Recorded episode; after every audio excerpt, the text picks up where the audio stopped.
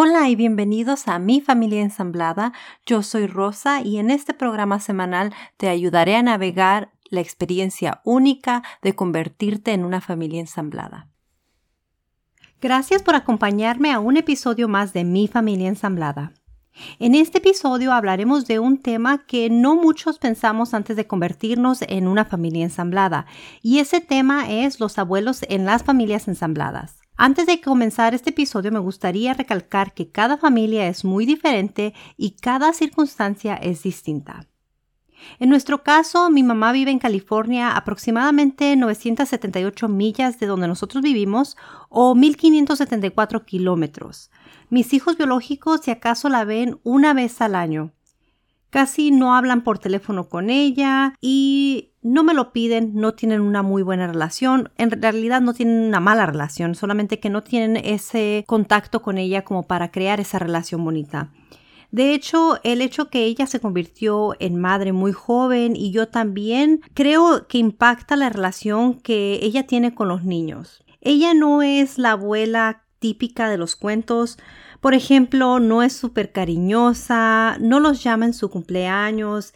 Es más, creo que ni se acuerda de los cumpleaños de los niños. Y no la culpo ya que tengo muchísimos hijos y es muy difícil eh, mantener esas fechas en mente. Tampoco les manda regalos de Navidad, no intenta venir a tomar vacaciones con ellos. De hecho, cuando vamos a California a verla una vez al año aproximadamente, ella pasa más tiempo con las hijas de mi hermana cosa que comprendo porque ellas viven bastante cerca y la ven frecuentemente, así es que sí tienen esa oportunidad de crear esa relación con ella. Quiero dejar claro que no culpo a mi mamá, yo comprendo que todo tiene su razón de ser y no la culpo por no querer estar muy involucrada en la vida de mis hijos. Aún no he tenido la oportunidad de llevar a mis hijastros a que la conozcan, aunque sí hablo de ella con ellos y les cuento mis anécdotas de cuando yo era niña cuando hablamos por cámara con mi mamá, que no es muy frecuentemente, todos la saludan con mucho cariño y ella igual, nunca hace menos a nadie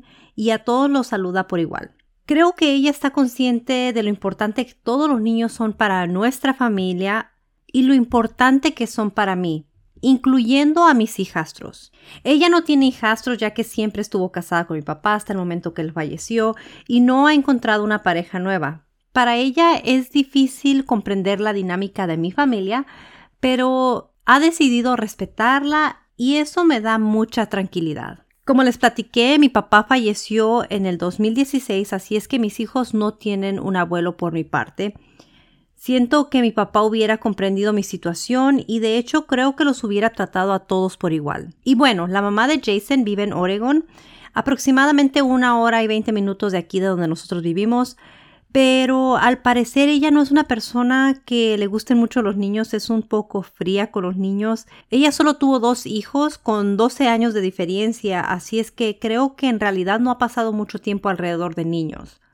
Los hijos de Jason la ven aproximadamente tres veces al año por periodos de tiempo muy cortos, o sea, dos horas y ya. Ellos no la visitan frecuentemente, ni la llaman tampoco por teléfono, y al igual ella, aunque sí tengo que decir que ella les manda sus regalos de cumpleaños a cada quien, es muy atenta de esa manera. De hecho, me ha enviado a mí mi regalo de cumpleaños, así es que se lo agradezco mucho. Ella tampoco ha pedido conocer a mis hijos, pero sí ha pedido fotos de la familia completa para ponerlas en sus marcos y se las hemos dado. Comprendo su poco interés de conocer a mis hijos ya que no son sus nietos biológicos y aún con sus nietos biológicos se comporta de esa manera.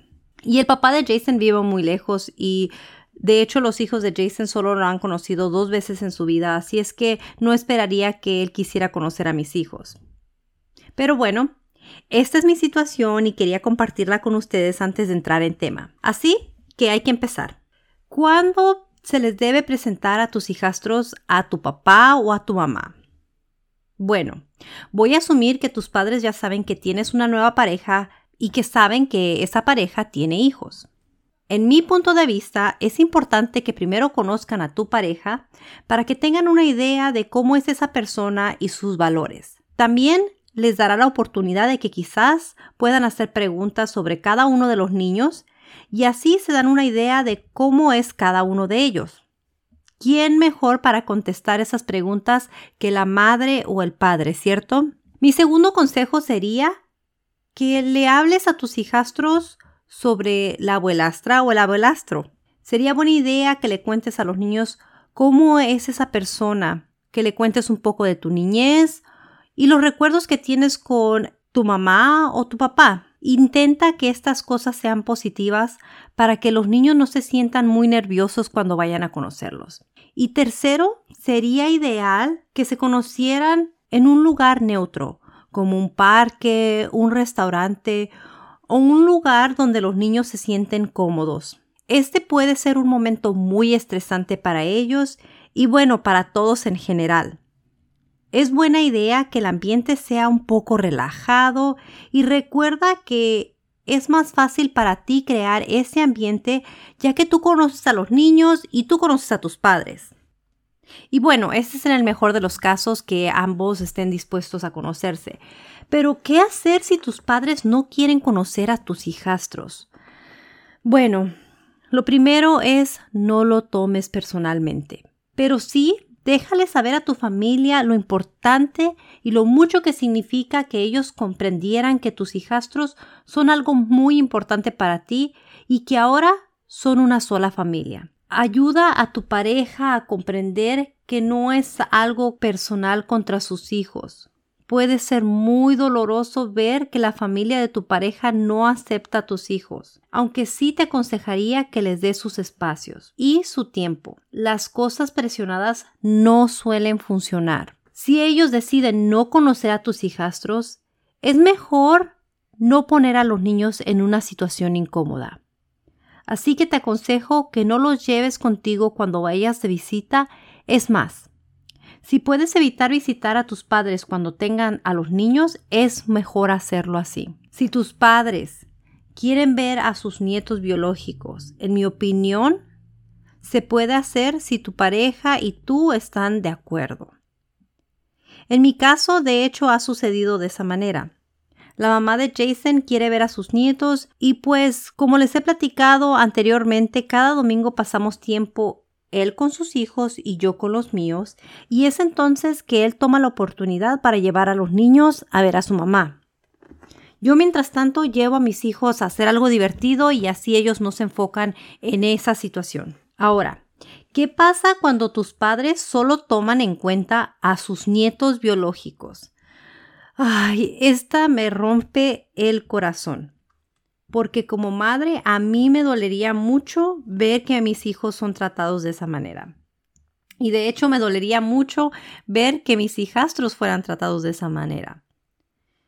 Ahora, ¿a qué me refiero con esto? A lo que me refiero es que cuando visitan a todos los niños, digamos para Navidad o para una carne asada, solo saludan a sus nietos biológicos o algunas personas hasta les compran un regalo solo a sus nietos biológicos.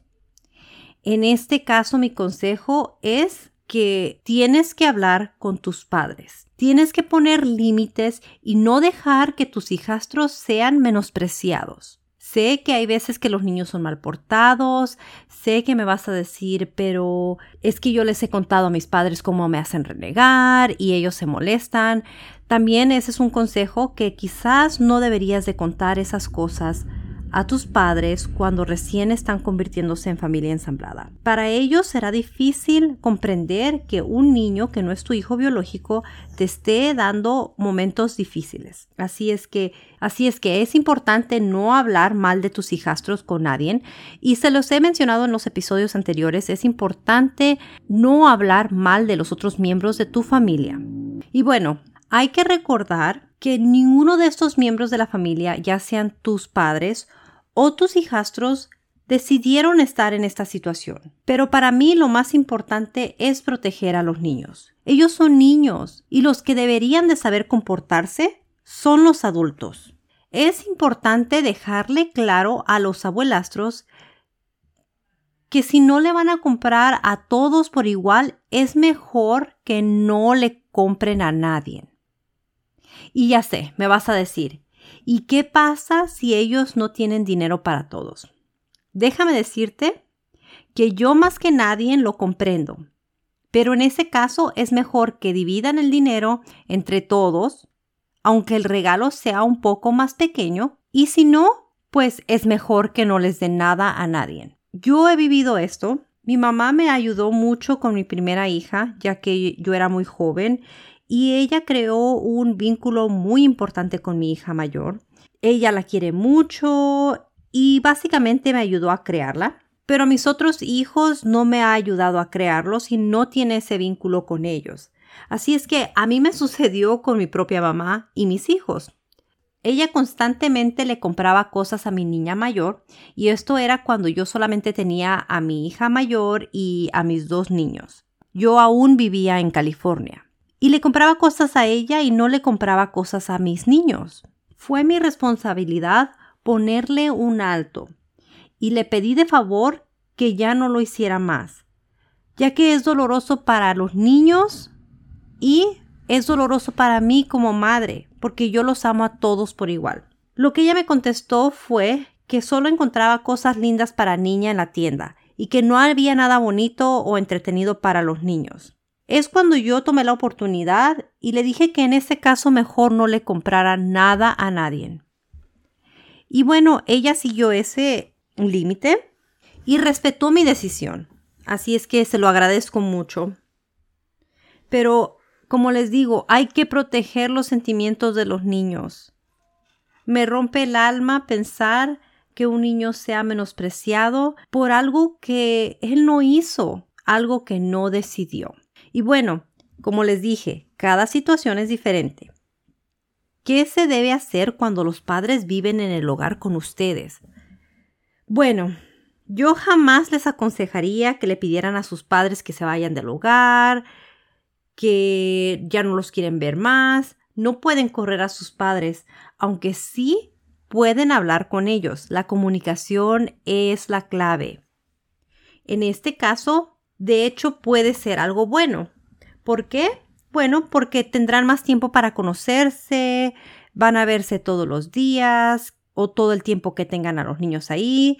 Quizás sea un poco más fácil que conecten ya que se verán frecuentemente y eso ayudará a que la relación florezca. Quizás les puedas dar un poquito de tiempo solos, pedirle a los abuelastros que cuiden a los niños un poquito, ir tú a la tienda y dejar que ellos formen esa relación. Yo no estoy diciendo que los abuelastros tienen que ver a los hijastros como si fueran sus propios nietos. Yo entiendo que no existe ese vínculo y que en muchas situaciones puede ser muy difícil, especialmente si vienes de una familia tradicional y tus padres no comprenden la dinámica de una familia ensamblada.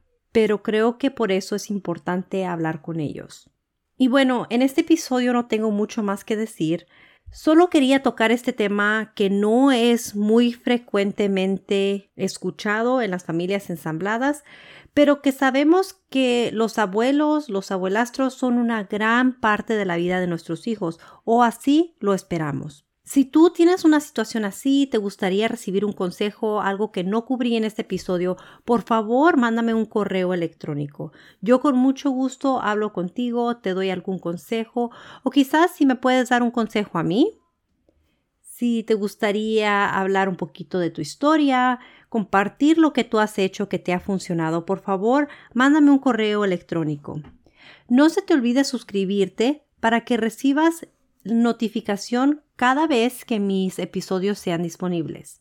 También te pido que me dejes algún comentario y que me escribas con cualquier duda. Espero que este episodio te haya sido de ayuda. Hasta pronto. Adiós.